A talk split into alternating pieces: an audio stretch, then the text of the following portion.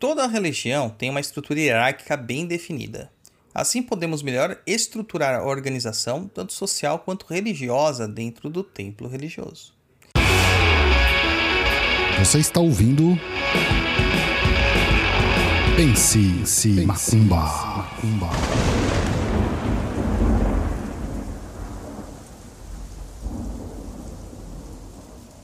Olá, seja bem-vindo ao Pense Macumba. Eu sou Douglas Rainha, dirigente da tenda espírita de Umbanda Chão de Jorge e do Templo de Quimbanda Cova de Tiriri. Este programa foi pensado no meio de uma estrada, Campos de Ogum, enquanto eu estava dirigindo, percebendo que hoje quase ninguém tem tempo de ler textos. Então decidi trazer alguns assuntos já tratados por escrito no blog perdido.co para o formato áudio. E se você quiser conhecer mais do nosso trabalho, nos siga em www.perdido.co ou no instagram.com/douglasrainho7. Além disso, temos o TikTok e o Instagram do Papo na Encruza, o melhor e maior podcast de macumbaria do mundo e do plano espiritual também. E neste programa vamos falar sobre a hierarquia no terreiro. Vamos lá?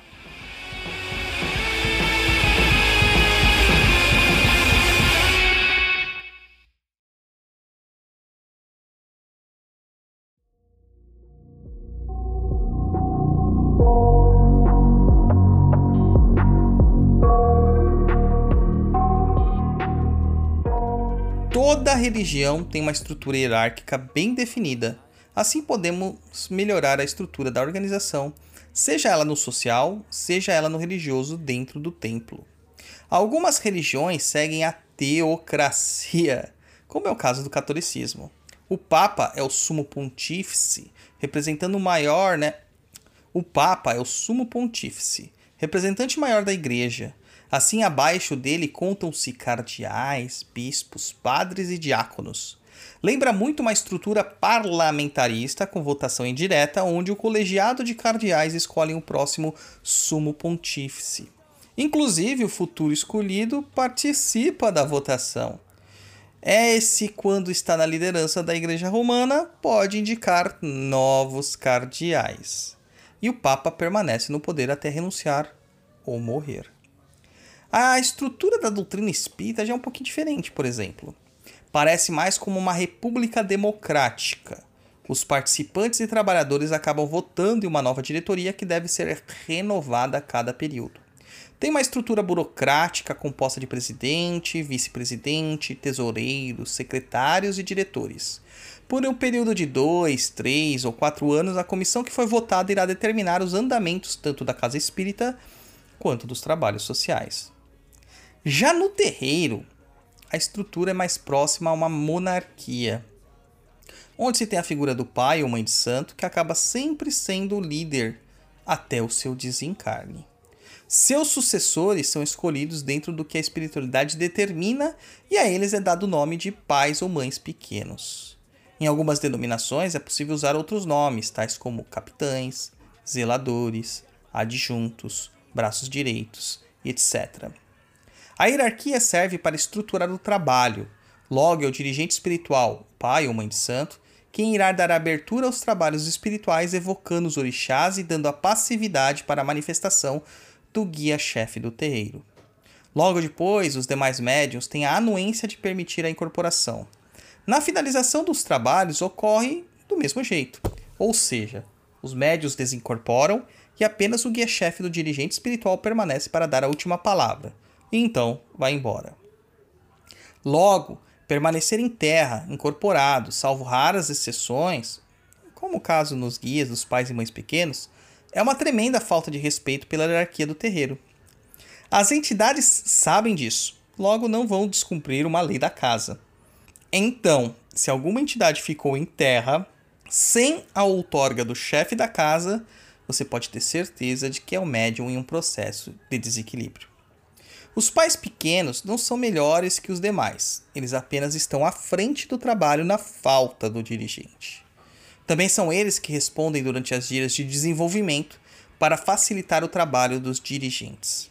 Acabam ajudando nas reuniões de estudos e são os contatos mais fáceis com os trabalhadores. Serve de ponte entre o chefe da casa e o corpo mediúnico.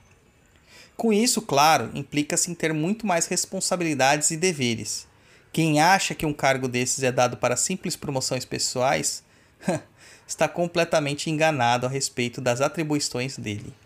Os pais pequenos e mães pequenas são os que vão levar bronca do dirigente espiritual e receberão as críticas e reclamações do corpo mediúnico.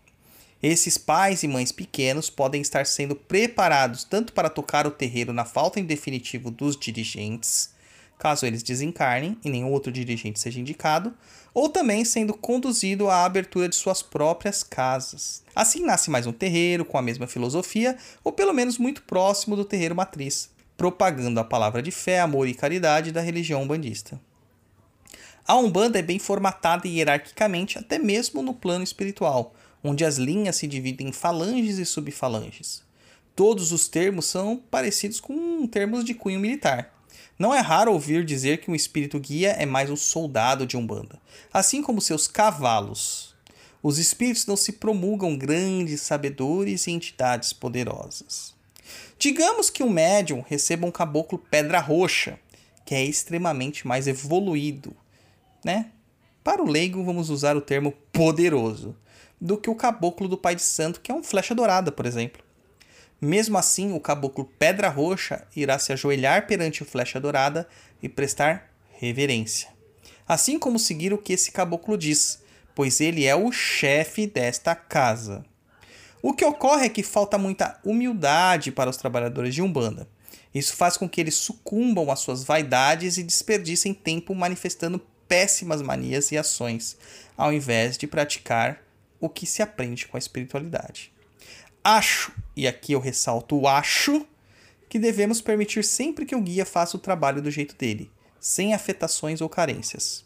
Deixando o personalismo de lado, podemos aprender muito e servir humildemente aos queridos e amados guias e mentores espirituais. Pensem nisso. Gostou do nosso conteúdo? Comenta no post do episódio no instagram.com/douglasrainho7. Nos siga também no Spotify, dando 5 estrelas na avaliação e marcando o sininho para receber nossas notificações. Para você que gosta dos meus pensamentos, me siga no TikTok do Tatazila Apanzo, onde eu falo sobre espiritualidade e kimbanda. E confere os nossos cursos em www.perdidoead.com. Saravá Mukuyu Zambi para todos vocês.